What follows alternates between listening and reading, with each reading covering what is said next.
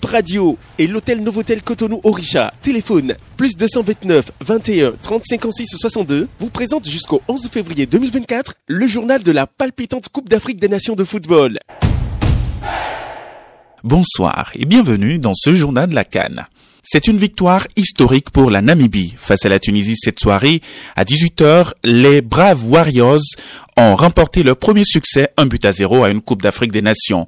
En trois participations à la Cannes, la Namibie n'avait réussi qu'à engranger que sept défaites et deux nuls. Ce soir, avec comme entraîneur Colin Benjamin, le plus jeune de la compétition, les Namibiens ont réussi l'exploit de battre la géante formation de la Tunisie, créditée désormais de 21 participations à la Cannes. Le milieu de terrain, Deon Otto Kavenji, du club de première division sud-africain Orlando Pirates, donne ici le sourire à toute une nation.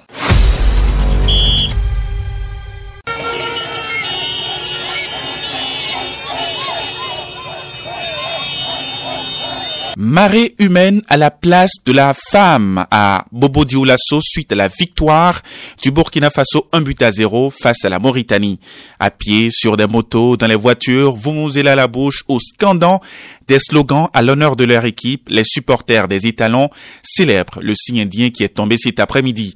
C'est la première fois que les Étalons gagnent leur premier match en phase finale en 13 participations de la Coupe d'Afrique des Nations. Un penalty obtenu dans le temps additionnel de la rencontre permet aux hommes de Hubert Velude d'arracher in extremis cette victoire. Entré en coup de jeu, le capitaine Bertrand Traoré ne s'est pas fait prier pour convertir cette occasion. Score final un but à zéro. Le sélectionneur des Étalons dira à la fin de la rencontre, je cite, On n'a pas été surpris par l'opposition, il faut rendre hommage à la Mauritanie, ils ont plongé physiquement en seconde période, on a été meilleur, on a de la percussion et ça a fait la différence. Fin de citation. Le Burkina Faso est premier du groupe D suite à cette victoire avec trois points suivi de l'Algérie et de l'Angola crédités chacun d'un point. La Mauritanie est dernière de cette poule.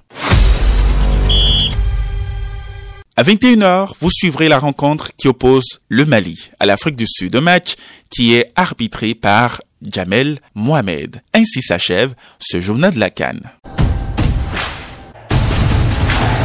Bip Radio et l'hôtel Novotel Cotonou Orisha, téléphone plus 229 21 30 56 62 vous remercie d'avoir suivi le journal de la Cannes.